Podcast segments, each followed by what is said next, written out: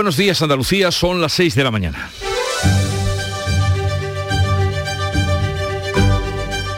Despierta tu mente, descubre la realidad.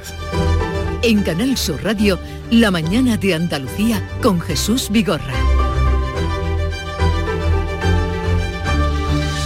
Y ustedes deberán saber que hoy comienza la vacunación de la cuarta dosis de recuerdo de COVID-19 para mayores de 60 años, mientras sigue activa la campaña contra la gripe combinada con la vacuna COVID a mayores de 65 años y personas que están en residencias. Abundando en temas de prevención, de prevención, les diremos que Andalucía pondrá a prueba hoy en Sevilla el nuevo sistema de alertas a la población de nombre Es Alert, que servirá para avisar a través del móvil de emergencias extraordinarias nadie o catástrofes. Sevilla, junto con Cantabria y Asturias, serán el banco de pruebas en todo el país. Y en vísperas de la aprobación de los presupuestos de Andalucía, el próximo viernes se aprobarán, el presidente de la Junta va a intervenir esta tarde en el foro Andalucía hacia un nuevo liderazgo, con la intención de seducir a los empresarios catalanes a que inviertan en esta tierra donde encontrarán una menor presión fiscal y estabilidad política. Moreno ha avanzado su intención de abrir una oficina en Barcelona para facilitar a los inversores que quieran hacer negocios en Andalucía. Del panorama internacional, destacamos que Boris Johnson se retira de la carrera a la presidencia del Partido Conservador y del gobierno británico. Despeja así el camino a Rishi Sunak, su exministro de Finanzas, que hoy mismo se puede convertir en el sucesor de la breve Liz Truss. Mientras la guerra cumple hoy ocho meses y siguen cayendo bombas en Ucrania. Rusia alerta de que Kiev prepara atacar con bombas sucias artefactos que esparcen material, radiactivo y el presidente Zelensky lo niega. A estas alturas de la guerra, ¿a quién creer? En Canal Sur Radio, la mañana de Andalucía con Jesús Vigorra. Noticias.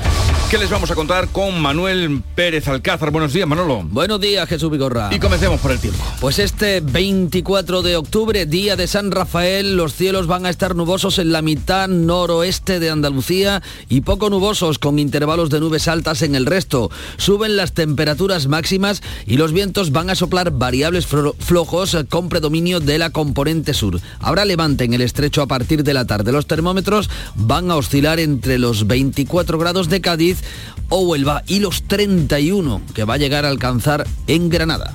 Tendríamos que decir que San Rafael en Córdoba, para que no se nos vuelvan locos. San, Rafael, en, Córdoba. en Córdoba. Felicitaciones a los Rafaeles y Rafaelas. Así empezamos. Este lunes comienza la tercera fase de la vacuna de recuerdo del COVID en Andalucía. Se vacuna a personas de 60 a 64 años. Se trata de la segunda dosis de recuerdo a este grupo de edad y a colectivos como las fuerzas y cuerpos de seguridad del Estado o instituciones penitenciarias. La semana pasada arrancó la vacunación contra la gripe combinada con la segunda dosis de recuerdo del COVID, es decir, el cuarto pinchazo para personas a partir de 65 años, personas con patologías crónicas, grandes dependientes en sus domicilios y embarazadas. También comenzó la vacunación contra la gripe a niños de entre 6 meses y 5 años por primera vez en Andalucía. La Junta prepara un plan de alta frecuentación de centros sanitarios porque se está adelantando la campaña de laringitis, bronquitis y gripe. Aunque la incidencia de estas patologías respiratorias se produce a partir de Navidad, ya se están viendo casos en las zonas más frías de provincias como Jaén o Granada. En Andalucía la incidencia aún es menor que en el norte por las altas temperaturas,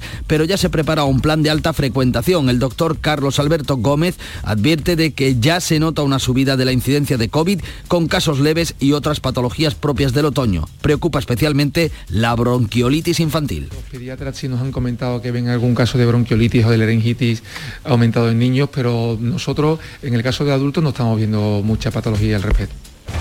El presidente de la Junta defiende esta tarde en Barcelona su modelo de bajada de impuestos y estabilidad política. Juanma Moreno visita Cataluña justo después de haber propuesto a los empresarios catalanes instalarse en Andalucía. El presidente utilizará su intervención en el Foro Andalucía hacia un nuevo liderazgo organizado por La Vanguardia para trasladar al empresariado catalán las bondades de Andalucía como destino para invertir por la menor presión fiscal y la estabilidad política. Moreno ha avanzado su intención de abrir una oficina en Barcelona para facilitar a los inversores que quieran hacer negocio en Andalucía. El gobierno andaluz aprobará este viernes los presupuestos de la Junta para 2023. Superarán los 45.000 millones de euros, un 13% más que los del último ejercicio. Las cuentas van a destinar 1.100 millones de euros a políticas de empleo que aumentan un 10%, incluyen un fondo de 170 millones para la contratación indefinida, también va a triplicar la partida dedicada a industria con un incremento de 230 millones. La consejera de Hacienda, Carolina España, ha lamentado no poder contar con la inversión del Estado por población claramente discriminan a Andalucía. No tiene sentido que Andalucía, teniendo un millón de habitantes más que Cataluña, tenga menos inversiones. Un agravio también en, en, los planes de empleo. No puede ser que Andalucía reciba mucho menos en función del número de personas desempleadas.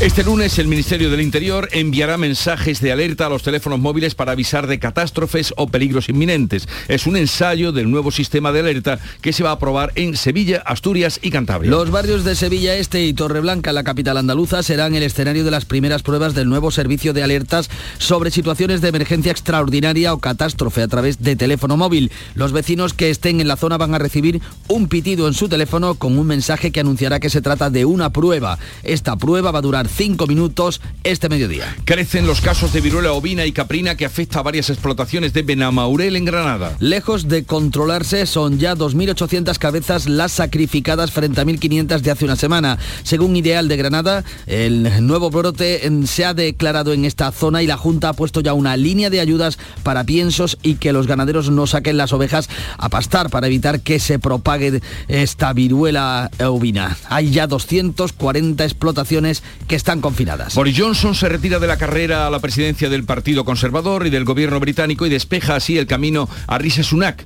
su ex ministro de Finanzas. Johnson ha explicado que renuncia a volver al 10 de Downing Street a pesar de contar con el apoyo necesario porque no puede gobernar sin un partido unido. Sunak, de 42 años millonario y de ascendencia india, se puede convertir hoy mismo en el sucesor de Liz Truss. Ha obtenido 154 avales frente a los 24 de la otra candidata, Penny Mordaunt. El plazo para que los candidatos presenten los 100 avales necesarios concluye a las 3 de la tarde hora española. Hoy se cumplen ocho meses desde el inicio de la guerra y las bombas siguen cayendo en Ucrania. Rusia acusa sin pruebas a Kiev de estar preparando un ataque con bombas sucias, artefactos que sin ser atómicos esparcen material radioactivo. Zelensky lo tacha de infundio. El Pentágono lo considera un pretexto de Kremlin, del Kremlin para acelerar una escalada militar. El Instituto Kiel para la Economía Mundial deja a España a la cola de los países occidentales en el envío de armas a Ucrania. El gobierno va a notificar este lunes a la Hermandad de la Macarena el traslado a la mayor brevedad de los restos del general franquista Keipo de Llano. La Secretaría de Estado de Memoria Democrática, que también urge al traslado de los restos del general Borquez,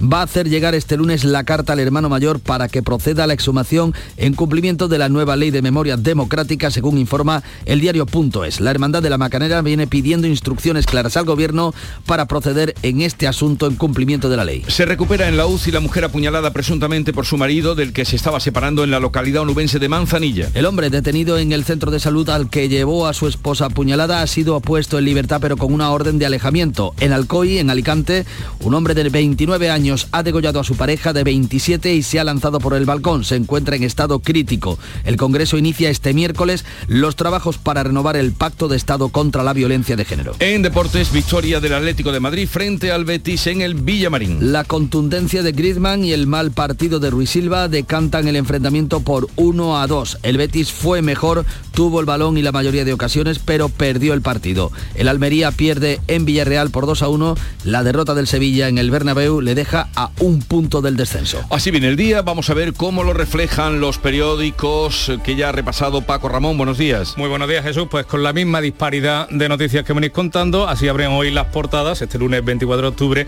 los principales diarios que tampoco se ponen de acuerdo en asuntos de calado internacional. Pero vamos primero con los andaluces. Ideal de Granada, nuevo capítulo sobre la viruela ovina y caprina, 14.000 ovejas confinadas para detener la enfermedad en Baza, la Junta anuncia medio millón en ayudas para pienso, mientras ya han sido sacrificadas 2.800 cabezas de ganado. La voz de Almería recoge un informe sobre la situación de la sequía y dice que esta provincia guarda en balsas más de 10 hectómetros cúbicos de agua. Y atención a la información que aparece en el Huelva Información. Destaca que las huellas de homínidos de Matalascañas son 200.000 años más antiguas de lo que se creía. Una investigación publicada por una revista científica lleva la datación al Pleistoceno medio, hace casi 300.000 años, y se convierte el yacimiento nubense en único en Europa. De la prensa nacional, ABC, la primera del periódico de Vocento, informa a toda página de que la exministra Montón ocultó al Congreso su aumento patrimonial. El país, foto de portada para Giorgia Meloni como primera presidenta del Consejo de Ministros italiano y el titulillo del prestigioso economista de Mario Draghi a la líder ultra, por cierto, que Meloni se vio anoche con Macron en Roma. El mundo tira por la guerra de Ucrania y dice que España solo aporta el 0,1% de las armas enviadas a Ucrania. Y la prensa internacional, bienvenida Beatriz Almeda, buenos días. Muy buenos días. ¿Qué cuenta hoy la prensa internacional? Pues eh, la prensa británica oscila entre el Boris abandona la carrera y el Sunak listo para el poder. Eh, vamos con el Daily Express. Sunak será coronado primer ministro después de que Johnson reconociera que no podría unir al partido para gobernar de manera efectiva. Después de la segunda ronda, después de y media, le damos un repaso más amplio las portadas británicas. En Italia, la República abre con una fotografía de Meloni dándose la mano con Emmanuel Macron. Dice, el deshielo forzado entre Meloni y Macron. A partir de ahora nos entenderemos, dice Meloni. Y añade Macron, velaremos por el cumplimiento de los derechos. Le da también su versión, también abre con eh, Meloni, dice que la extrema derecha llega al poder en Italia y Macron se encuentra con Meloni, le dice que quiere continuar el trabajo emprendido con Italia como pueblos amigos, es el primer líder extranjero en departir en Roma con la nueva jefa del gobierno italiano. En la prensa italiana, el Sudoiche abre con críticas a Ucrania. Dice, Ucrania y el mal de la corrupción. Algunos temen que los fondos para la reconstrucción no lleguen a donde tienen que llegar. Y en otra noticia se preguntan, ¿críticas a Zelensky? solo a puerta cerrada. La gente en Ucrania es reacia a culpar al presidente, al menos en público, pero hay muchos puntos eh, en los que están en desacuerdo. Termino con el New York Times, que se ocupa y le preocupa la pandemia y la gripe y la gripe, y se inventan palabras. Dice, mm. una tripledemia. La gripe y otras infecciones regresan a medida que aumentan los casos de COVID. Los de gripe son más numerosos de lo normal para esta época del año y se espera que aumenten. Un tercer virus, el RSV, el de la bronquiolitis, está afectando los hospitales pediátricos en algunos estados. Lo mismo, lo mismo que estamos eh, contando aquí en Andalucía y en España. La mascarilla, la mascarilla puede evitar el uso de la mascarilla. ¿Cómo comenzó este lunes que no parece lunes? Si ustedes escuchan a Charo Padilla, buenos días. Eso es así, buenos días, querido. Es así. Eh, los lunes, el Club de los Primeros no parece lunes. ¿eh? Nosotros nos acogemos con mucho ánimo. hemos estado en Córdoba, que están de fiesta. Tú lo sabes que... Hombre, ya lo sé, Córdoba, cómo no, peroles, 10 peroles. Qué alegría. Eh, en la pastelería Roldán, que la de sí. conocer porque es una pastelería muy conocida, con uno de sus pasteleros, que me ha mandado una foto que ya se me ha hecho la boca agua. Y de ahí nos ha ido a Jaén, que están sulfatando olivos.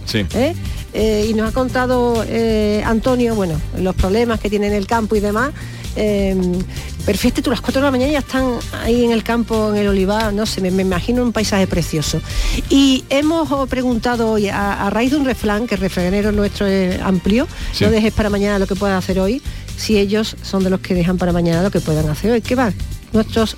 Eh, em, primerizos y primerizas, nuestro club de los primeros son gente muy organizada, en su mayoría. Tiene un mosquito que te está dando un, Sí, sí, tengo aquí un mosquito porque dejáis la ventana abierta y en el mosquito. que yo ahora mismo voy a liquidarlo isofacto. contarle que no me liquide el ojo. Bueno, vamos ahora con eh, Beatriz Galeano, Agenda el día por delante, ¿qué nos traes? Buenos días, la Fundación Centro de Estudios Andaluces va a publicar hoy un nuevo barómetro andaluz correspondiente al mes de septiembre. Conoceremos así la opinión de los andaluces sobre temas de interés social, económico o político. En El Ejido y en Roquetas, en Almería, comienzan las obras de emergencia de la estación depuradora de aguas residuales. El rey Felipe VI inaugura el Centro Universitario de Formación de la Policía Nacional en un acto que tendrá lugar lugar en la Escuela Nacional de la Policía en Ávila. En Huelva, las convergencias entre la cocina de España y Latinoamérica, una de las principales fusiones gastronómicas del mundo, se abordan en el Congreso Binómico.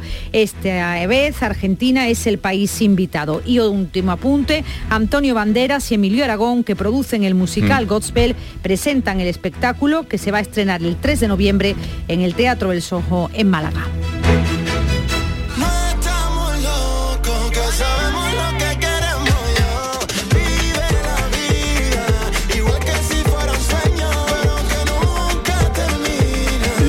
Y Belinda, no estamos locos. Sonido que nos llega de Canal Fiesta Radio.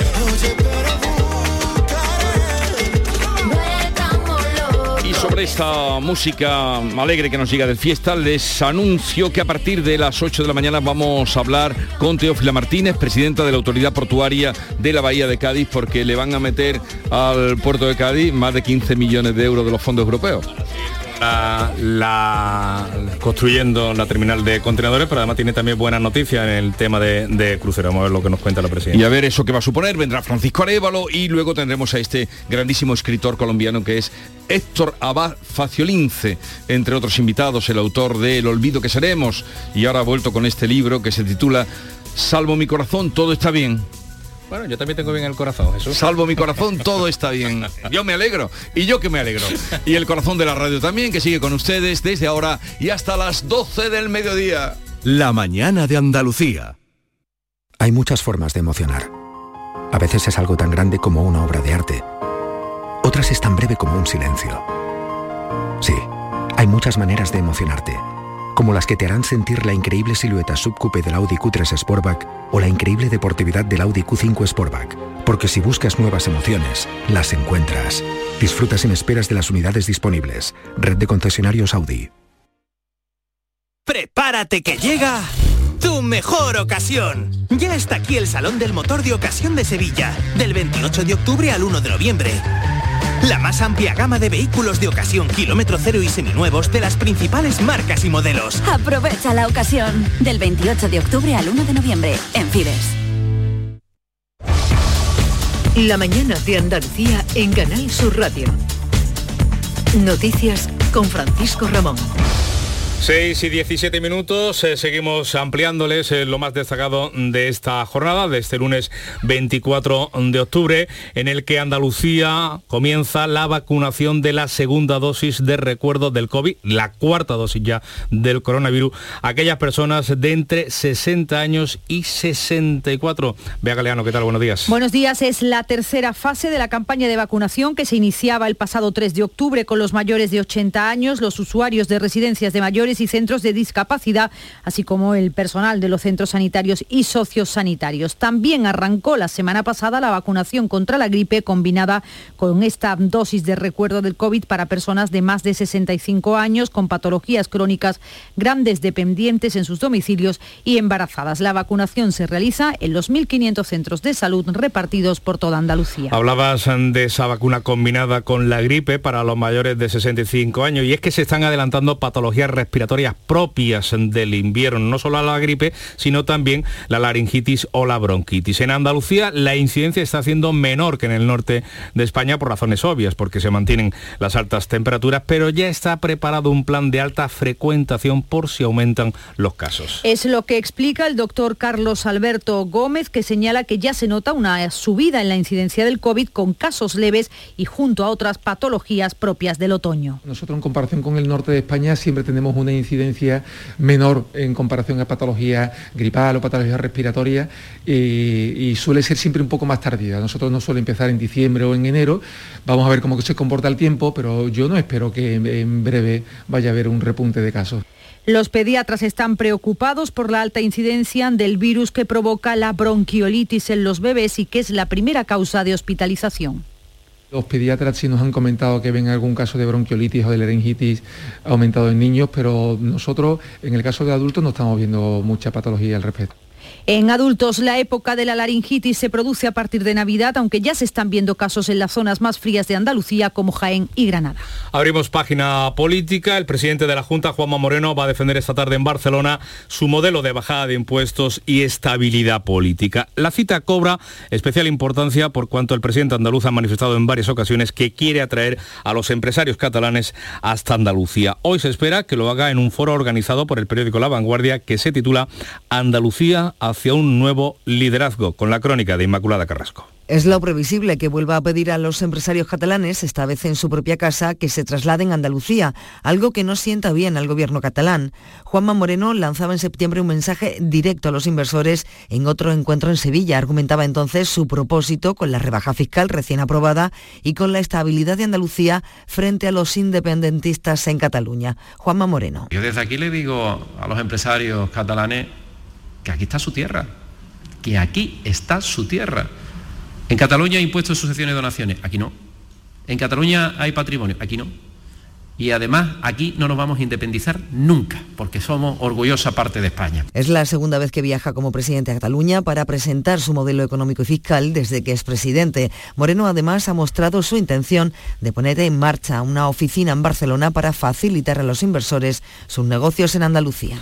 Pues el gobierno andaluz va a aprobar las cuentas, el presupuesto de la Junta de Andalucía para el año que viene, el próximo viernes. Se lo va a hacer en un Consejo de Gobierno extraordinario. El consejero de la presidencia, Antonio Sanz, ha asegurado que esas cuentas eh, van a garantizar los servicios públicos, darán estabilidad y confianza, como decía el presidente andaluz, a los inversores. Que Andalucía hoy es la comunidad autónoma más estable de España es, una comunidad fiable, es una comunidad eh, segura para invertir, es una comunidad atractiva eh, para invertir y hoy va a dotarse a partir de esta semana de unos presupuestos que ofrecen confianza, seguridad y estabilidad, cuestión vital para los inversores y para la creación de empleo.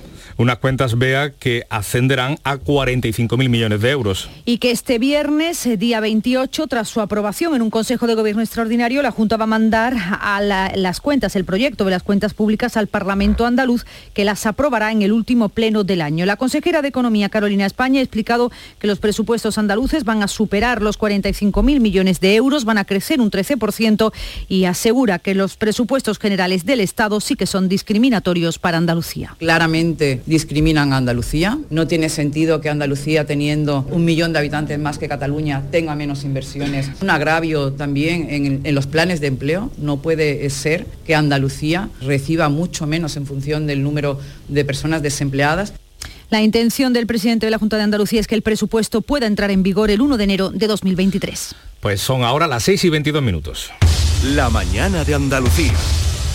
Nos situamos ahora en la bahía de Cádiz porque el próximo miércoles está anunciada la puesta en marcha del conocido Tranvahía. 16 años después del comienzo de las obras, 16 años después, ese tranvía que une Cádiz con San Fernando, Puerto Real y Chiclana va a convertirse en realidad. Teresa Ribarre. El tranvía dará servicio a unas 250.000 personas. Hay tanta expectación como incredulidad entre los vecinos de la Bahía de Cádiz. Así por lo menos no tenemos que coger coche, ¿no? La gasolina también está muy cara. Esperemos que, funcione, por lo menos, y se cogerá, claro. Yo tengo, tengo fe que sea verdad, que, se inaugure. Si funciona bien, sí, para ir a Chiclana o a Cádiz, pero esperando a que funcione. Hace muchísimo ruido. Yo no estoy contenta con lo que han hecho aquí en San Fernando, la verdad. En el 2013, cuando yo vine de Madrid, se iba a inaugurar. Todavía no para de pasearse vacío. Yo eso lo tengo que estrenar antes de irme para arriba. Desde las 5 y 20 de la mañana estará en funcionamiento el tranvía con una frecuencia aproximada de media hora o una hora, dependiendo de los tranvías y de si es laborable o fin de semana. La mitad de los trayectos serán directos entre Chiclana y Cádiz y los demás con transbordo a medio camino. Lo importante es que empiece a funcionar, dice la delegada del Gobierno andaluz en Cádiz, Mercedes Colombo. Estoy convencida de que una vez que se ponga en funcionamiento y se vean esa, cómo se va desarrollando, pues las distintas secuencias, cuando eh, si hay que poner más, hay que poner menos, si hay que cambiar algo, pues estamos abiertos a poderlo hacer. El tranvía será gestionado por Renfe y aplicará las mismas tarifas que rigen ahora para los autobuses y también la campaña para la gratuidad de los desplazamientos en ferrocarril de cercanías. Y Sevilla pone hoy a prueba el nuevo sistema de alertas a la población, es ALER, más conocido como el 112 inverso, para avisar sobre situaciones de emergencia extraordinaria o bien de catástrofe directamente a los ciudadanos a través de sus teléfonos móviles. Sevilla junto con Cantabria y Asturias, estas dos regiones uniprovinciales, serán el banco de pruebas de todo el país. Isabel Campos. Los barrios de Sevilla Este y Torreblanca de la capital hispalense son el escenario de las primeras pruebas de este nuevo servicio que va a mejorar la distribución de información importante y urgente a la ciudadanía en caso de emergencia mayor. Los vecinos que estén en la zona trazada recibirán un pitido en sus teléfonos móviles con un mensaje que anunciará que se trata de una prueba tanto al inicio como al final del texto, al tiempo que se avisará de que no tiene que hacer nada en particular, solo pulsar aceptar para eliminar el mensaje de la pantalla. La duración de las pruebas será de 5 minutos y se llevarán a cabo a las 12 del mediodía. Este sistema está pensado para alertas de gravedad y solo se utilizará cuando sea necesario que la ciudadanía adopte medidas activas para protegerse como forma de evitar o minimizar los riesgos inminentes. El sistema permite seleccionar el envío del mensaje tanto en español como en inglés. Pues de emergencias hablamos no de un simulacro, sino de una realidad, porque la Junta de Castilla y León ha declarado el nivel 2 de peligrosidad por el incendio que se ha adentrado ya en la provincia de Burgos y que se ha originado en Balmaseda, en el País Vasco. La unidad militar de emergencia se ha sumado ya esta madrugada a los servicios de extinción. 18 familias han tenido que ser desalojadas de los pueblos burgaleses de Bortelo y Antuñano. Hay un herido y dos viviendas alcanzadas por las llamas. Las fuertes rachas de viento que lleva aparejada la borrasca Beatriz están dificultando el control del fuego. Miraba así un poco para arriba y he visto unas bolas de fuego y he cogido a los animales, hemos cogido las pertenencias, algo lo más importante que hemos podido y hemos conseguido liberar la casa. Sí, tenemos miedo, lógicamente y en Huelva comienza hoy un congreso para eh, analizar las políticas de prevención y lucha integral contra los grandes incendios forestales en el sur de Europa. Origen de esos fuegos, eh, o buena parte de ellos, eh, está en la sequía, en los meses de sequía que estamos viviendo. A pocos días del inicio de la recolección de la aceituna en Jaén, los olivareros se están planteando incluso no recoger la aceituna. Está muy pequeña y prácticamente seca y las escasas lluvias caídas en lo que llevamos de otoño tampoco están arreglando la situación, como explica este agricultor. A no ser que en los próximos 20 días tengamos 100, 150 litros de lluvia por metro cuadrado, que me parece que tal como está la cosa no vamos a tener ninguna. Entonces, muy mal en el sentido ese, de que la sequía donde ha afectado de verdad no hay fruto que coger y en el poquito sitio que hay fruto que coger no se va a poder coger. Por el contrario, ligera satisfacción en el campo nubense por las últimas eh, lluvias que han caído. La, plantación de la fresa está a punto de concluir y los cítricos eh, también han recibido ese agua en octubre como agua de mayo. Una vez recolectadas las variedades más tempranas, se preparan ahora para entrar de lleno en la campaña. Para las plantas le viene muy bien porque ahora mismo se acaban de plantar y tienen que enraizar y alimentarse y la humedad y la lluvia es imprescindible para ellos la cosecha que viene por delante, este agua pues le induce un calibre mayor, una calidad y una condición muchísimo mejor. Y un apunte más de la sequía porque son casi 6.000 vecinos de Casariche en la comarca sevillana de Estepa los que se están abasteciendo de los, eh, con los 30.000 litros de agua de un camión cisterna que el ayuntamiento ha dispuesto una vez que la Junta declara, haya declarado hace tres días no apta para el consumo humano el agua del grifo. ¿Y tú? ¿Qué radio escuchas? Yo escucho Vigorra, El Yuyu y mi favorita, Charo Padilla. Yo soy del club de los primeros. Mi programa favorito y primordial de mi Charo Padilla. Hay un montón de programas muy buenos en Canal Y además con el hablar nuestro y la forma de ser nuestra. Canal Sur Radio, la radio de Andalucía. Yo, escucho Canal Sur radio.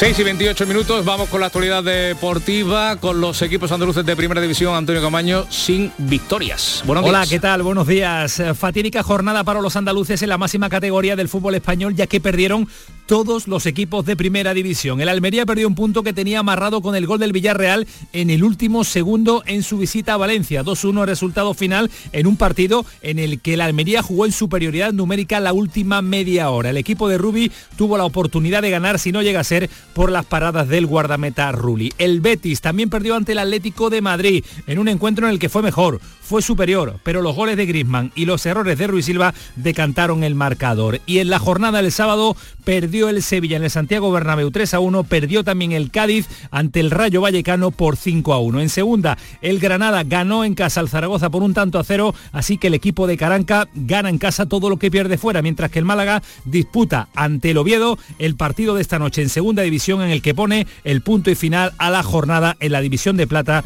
del fútbol nacional. En fútbol femenino, el Betis perdió en casa 0-3 ante el Barcelona, el Sevilla ganó 2-0 a la Lama y el Sporting de Huelva perdió también en casa 0-2 ante la Real Sociedad, mientras que la Liga Endesa, el Coosur Betis perdió 71-79 ante el Girona, el Juventud le ganó a Unicaja 74-65 y Gran Canaria también venció al Granada 94-76. Tres derrotas de nuestros equipos andaluces también en la Liga CB.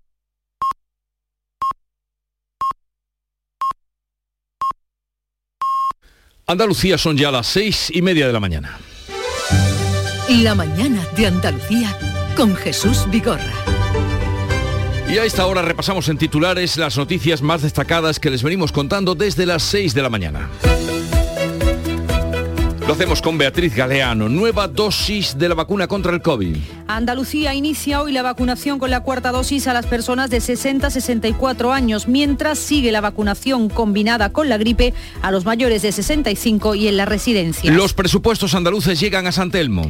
El Ejecutivo de Juanma Moreno aprobará las cuentas de la Junta para 2023 el próximo viernes en una reunión extraordinaria del Consejo de Gobierno. Antes esta tarde, el presidente andaluz defenderá su modelo económico en Barcelona. Alertas en el móvil los barrios hispalenses de Sevilla Este y Torreblanca ponen a prueba hoy el nuevo sistema de alertas a la población de protección civil para avisar sobre catástrofes. Relevo en el gobierno del Reino Unido. El ex primer ministro Boris Johnson se aparta y deja libre el camino a Rishi Sunak para liderar el Partido Conservador. El ex ministro de Economía podría ser nominado hoy mismo como jefe del Ejecutivo británico. Recordamos el tiempo para hoy. Hoy tendremos cielos nubosos en la mitad noroeste de Andalucía, poco nubosos en el resto, suben las temperaturas máximas y soplan vientos variables flojos. Levante en el estrecho a partir de la tarde. Los termómetros van a oscilar hoy entre los 24 grados de Cádiz y Huelva y los 31 de Granada.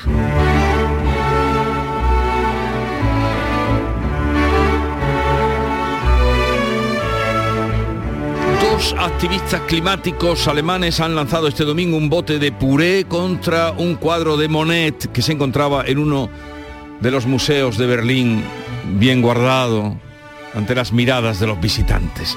El tempranillo pide que quiten sus sucias manos de Monet. Tempranillo del arte y la comida. Los activistas climáticos no saben ya qué agarrarse y se van a los museos a manchar obras de arte. Picasso, Van Gogh, Monet, o con sopas de tomate o con puré de patata. Eh, ¿No contamina el envase? ¿Qué culpa tiene un artista de que el clima sea un desastre? Y llegan estos majaras a mezclar comida y arte y a estropear unas obras que no le hacen daño a nadie, que vertebran la cultura. ¿Habrá mayor disparate? Yo los ponía a limpiar alba, mediodía, tarde, hasta que todas las obras se quedaran como un jaspe y de rancho les ponía puré y sopa de tomate. Antonio García Barbeito que volverá luego con los romances perversos hoy dedicados al fin del low cost turístico.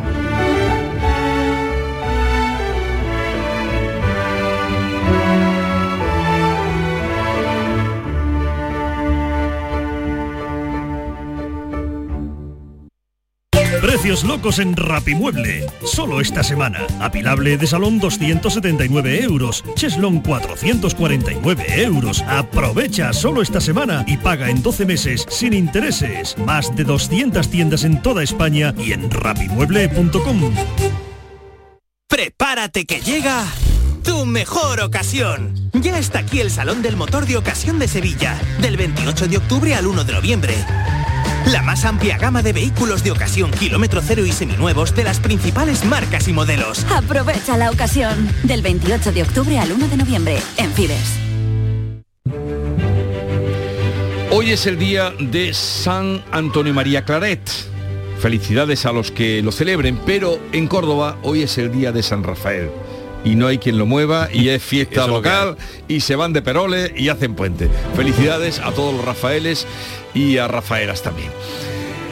Tal día como hoy, recordando ahora, estamos a 24 de octubre de 1929, cundió el pánico en la Bolsa de Nueva York. Ese día, conocido como el Jueves Negro, se desplomaban las cotizaciones que se agravaban en días siguientes y se inició lo que se llamó después el crack del 29. La gente tirándose por las ventanas. Y sigue en la memoria de, de, bueno, de Occidente, ¿no? Ese, ese octubre. Y además ahí está, le pilló a Lorca estando por allí y está muy bien reflejado en su libro Poeta en Nueva York.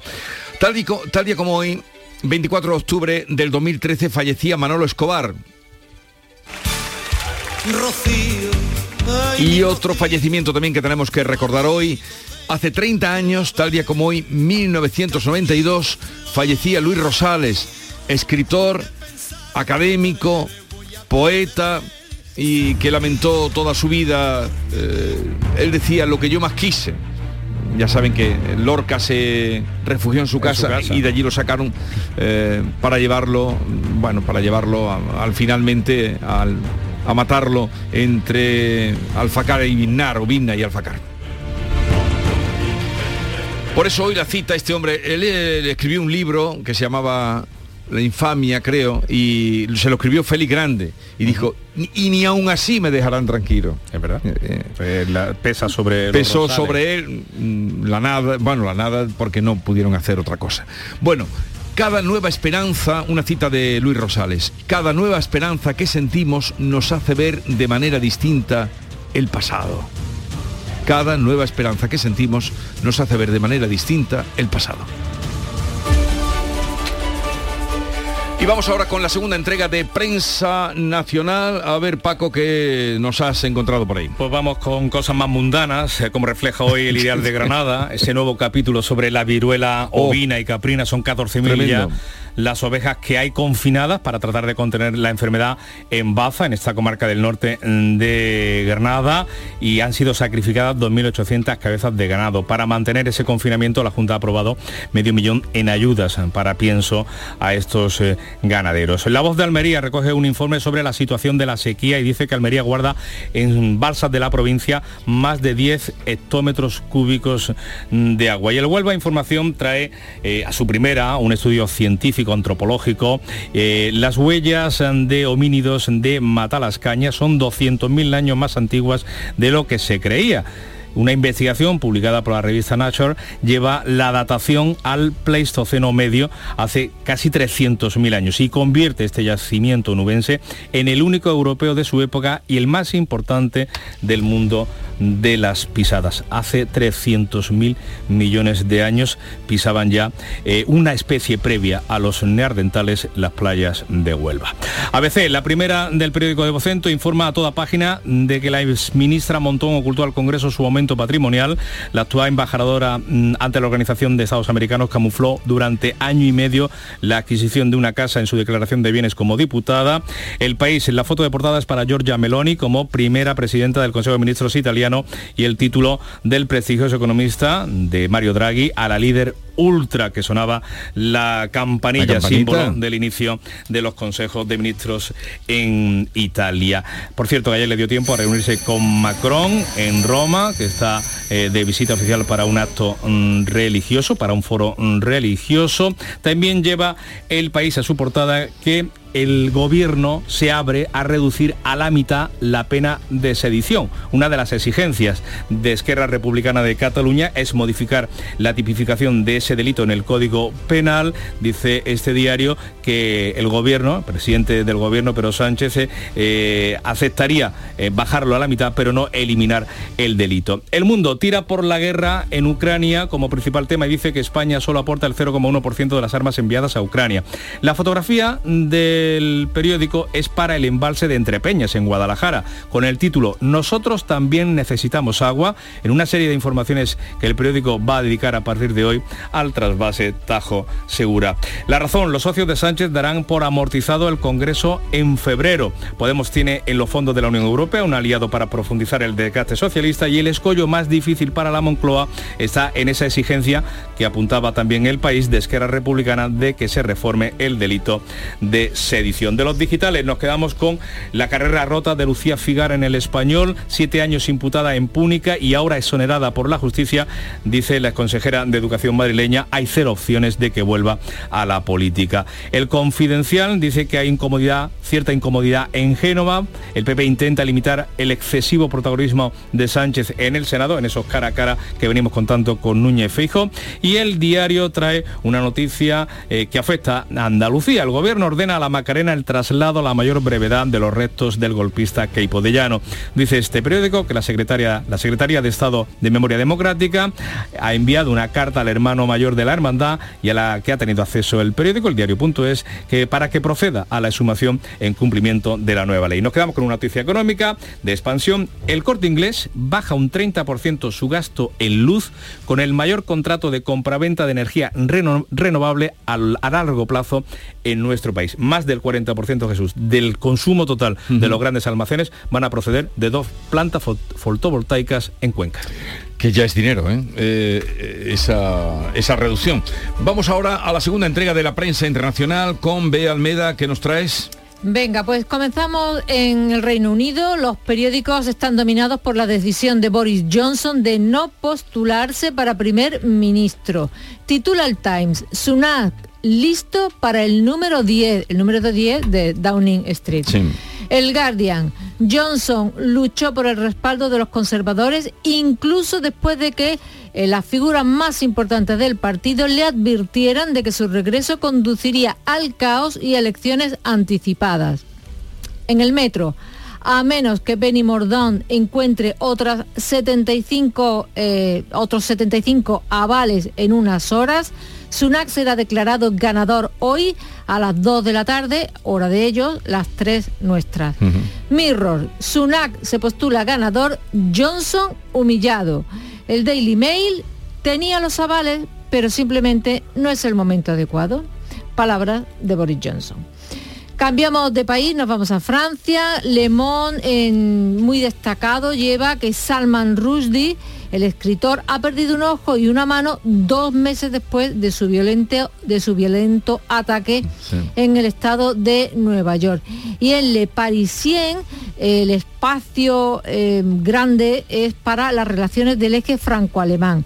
Dice que el tándem con Francia ya no está en el centro de la política alemana, tentada Alemania cada vez más de abrazar la causa del este dentro de la Unión Europea.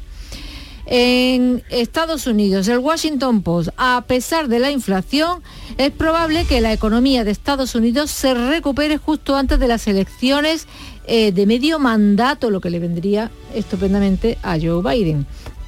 Se espera que el Producto Interior Bruto haya aumentado un 2,9% entre julio y septiembre.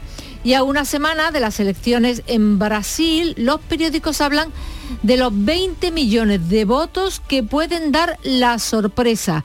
Con los candidatos en un teórico empate, hay una gran cantidad de electores que pueden cambiar su voto o romper la abstención. Se cumplen ocho meses de la guerra, dice el Pravda ruso que el ministro de Defensa advierte al mundo sobre la última provocación de Kiev que amenaza con una bomba sucia, que es una bomba que esparce material radioactivo. Esto lo dice sin pruebas. Y la respuesta de Kiev la leemos en el CAPE de Ucrania. El ministro de Exteriores, Dmitry Kuleva, No tenemos bombas sucias y no nos planteamos tenerlas. Los rusos a menudo acusan a otros de lo que planean ellos. Y concluyo con el recorrido en China eh, sobre fondo rojo, eh, fotografía de Xi Jinping en prácticamente todos los periódicos chinos. El reelegido presidente por tercera vez eh, dice, China se abrirá más al mundo. Y a esto le siguen, le siguen largas y floridas loas al líder supremo. Se abrirá más al mundo. ¿Cómo se toma eso? Ya lo veremos.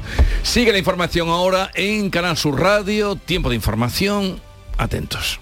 La tarde de Canal Sur Radio con Mariló Maldonado tiene las mejores historias y las más emocionantes. Un programa para disfrutar de la tarde, cercano, pendiente de la actualidad, con un café con humor. Te escucho en tu radio. La tarde de Canal Sur Radio con Mariló Maldonado. De lunes a viernes a las 3 de la tarde. Más Andalucía, más Canal Sur Radio. Cuando el río suena, lleva. El agua es esencial para nuestra vida, pero no es inagotable. Pasemos del dicho a los hechos. Cuidémosla. Campaña de sensibilización en el consumo de agua. Junta de Andalucía. ¿Y tú? ¿Qué radio escuchas? Es el carrusel taurino de los domingos por la tarde. Yo prácticamente me llevo todo el día con ustedes, con Marilo, con cafelito y beso y lo de salud también lo escucho. El tuyo, me gusta la noche más hermosa. Canal Sur Radio, la radio de Andalucía. Yo escucho Canal Sur Radio. La mañana de Andalucía en Canal Sur Radio con Francisco Ramón. 7 menos cuarto, les contamos más noticias. Esta semana el Banco Central Europeo se reúne, lo va a hacer el jueves, con la inflación al borde del 10% en la eurozona, a pesar del respiro que ha dado los datos en septiembre. Los mercados financieros esperan que la entidad que preside Christine Lagarde apruebe una nueva subida de tipos del 0,75% hasta el 2% para controlar los precios, aunque esto suponga, según los analistas, que buena parte de las economías europeas entren en recesión.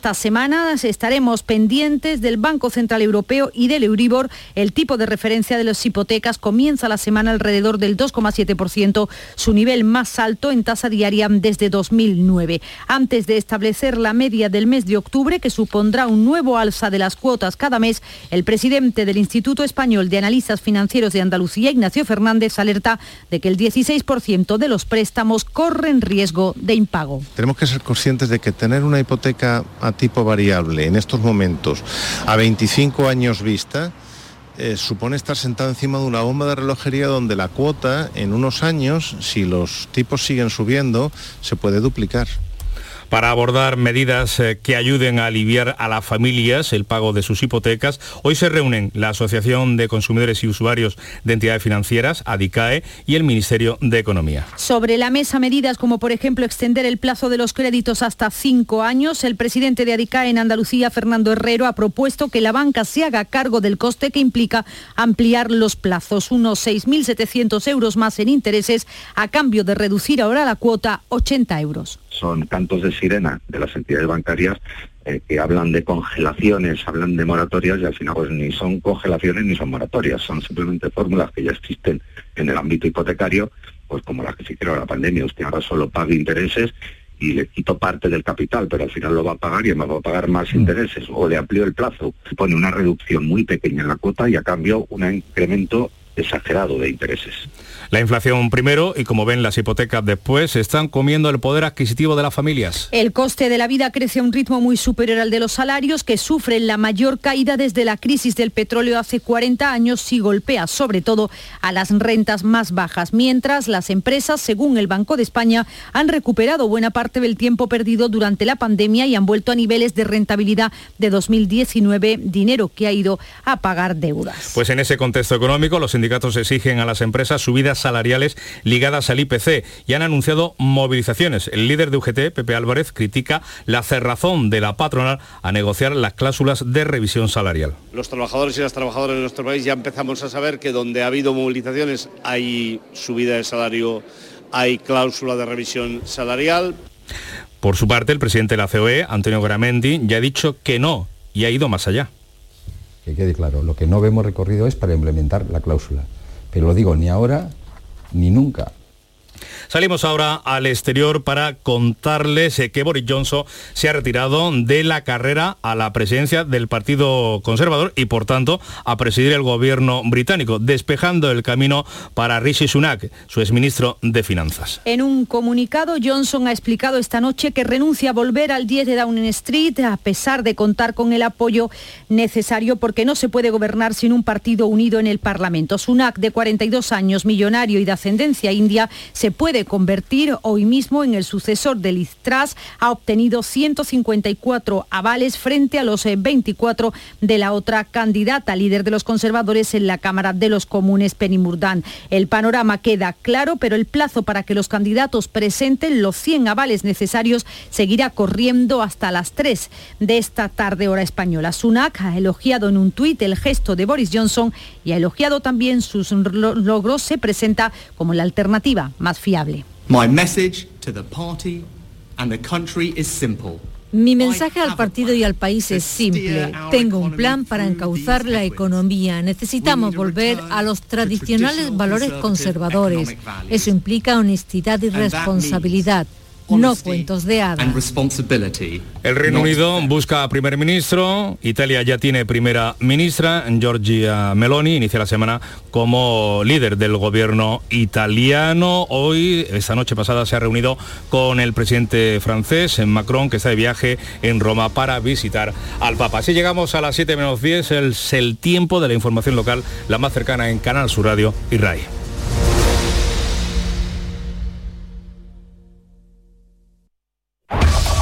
En la mañana de Andalucía de Canal Sur Radio, las noticias de Sevilla.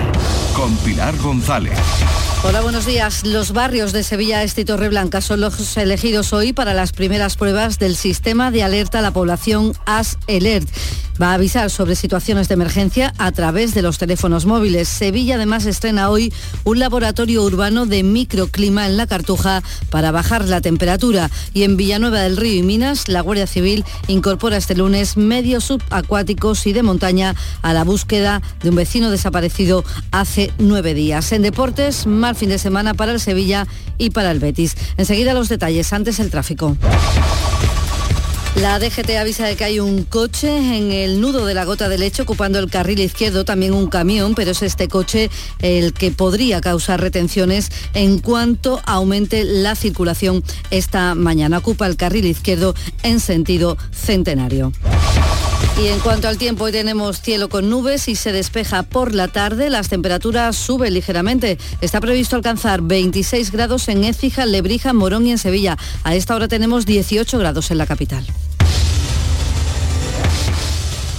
El Mediterráneo y el Atlántico son testigos de una encrucijada de culturas, costumbres y gentes. Gastronomía, naturaleza y patrimonio emocionan en Ceuta, una ciudad con personalidad única. Descúbrelo desde 69 euros en tu agencia de viajes de confianza. Servicios turísticos de Ceuta. Ceuta, donde se unen las emociones. ¿Planeando salir de escapada o de fin de semana? Recuerda, hay otra Sevilla. Asómate a la provincia y disfruta de un turismo seguro en cada uno de sus espacios naturales, pueblos monumentales y alojamientos. Cambia de vistas. ProDetour Turismo de la Provincia, Diputación de Sevilla.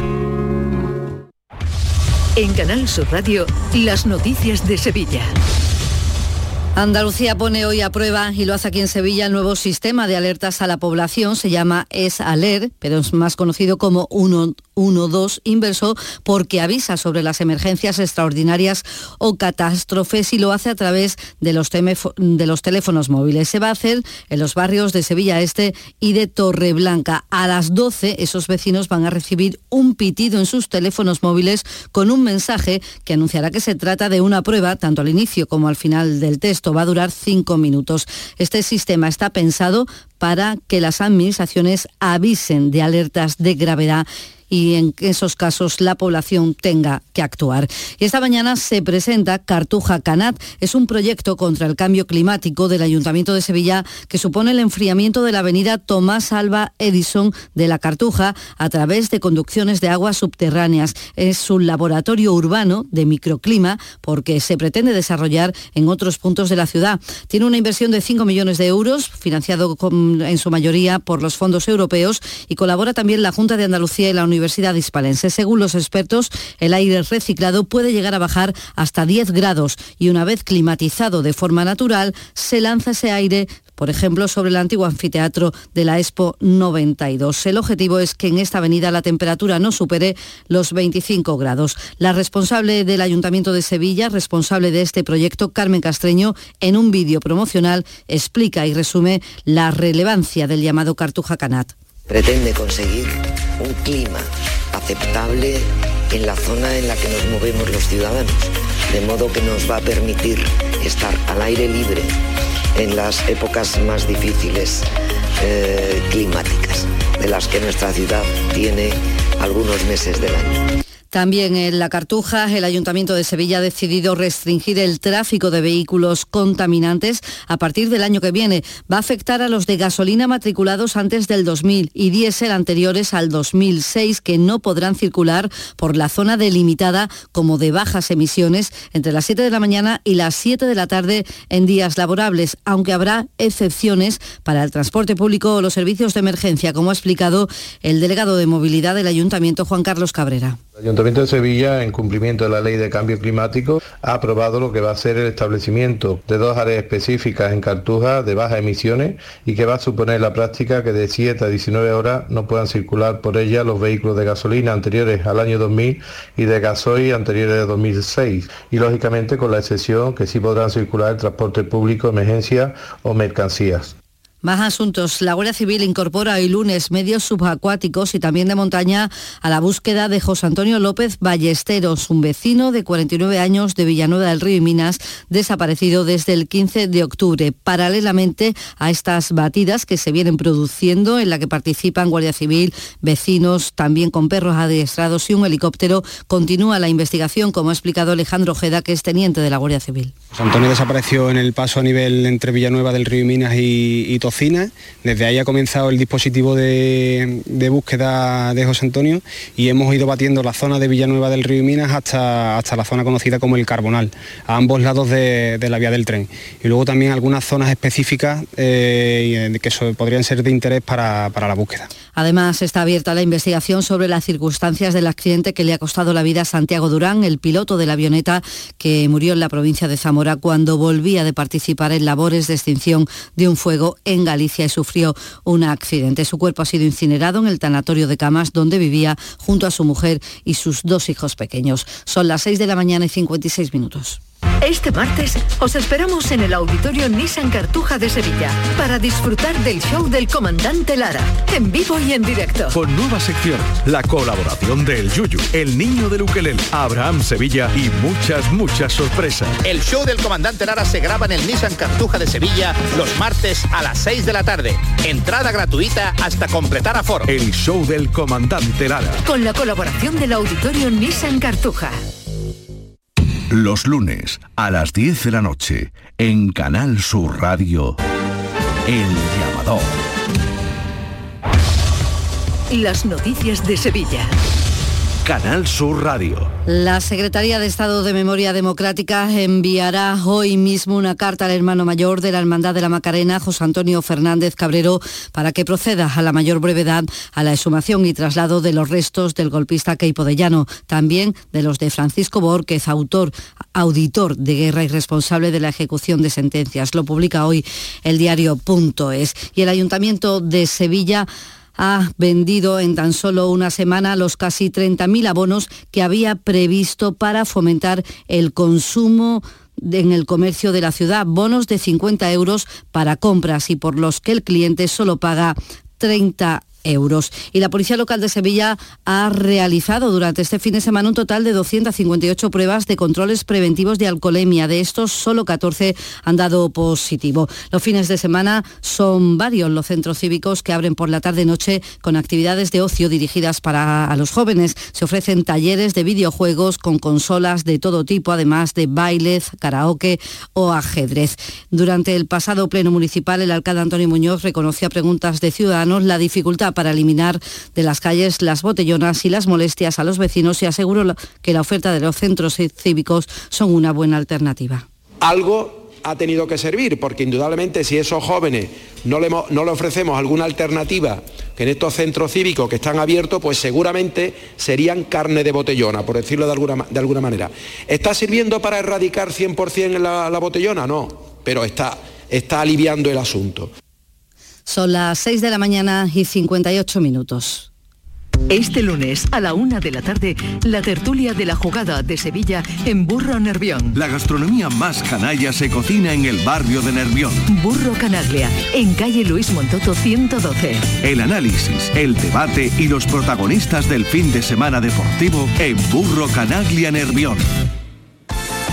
Deportes, Antonio Cabaño, buenos días. Hola, ¿qué tal? Buenos días. La contundencia de Griezmann, que marcó los dos goles colchoneros, y el mal partido de Ruiz Silva decantaron un encuentro en el que el Betty fue mejor, tuvo el balón y la mayoría de las ocasiones, pero se marchó con una derrota injusta 1-2 en la tarde de ayer. Con ello el Atlético vuelve a zona de Liga de Campeones después de la derrota de la Real Sociedad y el Betis que cae a posiciones de Europa League. Mientras que el Sevilla, tras la derrota en el Santiago Bernabéu, lleva ya cinco esta temporada y son más que la temporada pasada. Así que este Sevilla, a tan solo un punto del descenso, está registrando números históricos en lo negativo. Y además este domingo ha culminado el circuito de carreras populares Sevilla 10 del Instituto Municipal de Deportes. Ha sido con la del casco antiguo, la más numerosa, con 9.000 participantes. El delegado de Deportes de la ciudad, David Guevara, se ha mostrado muy satisfecho de cómo se ha producido todo esto.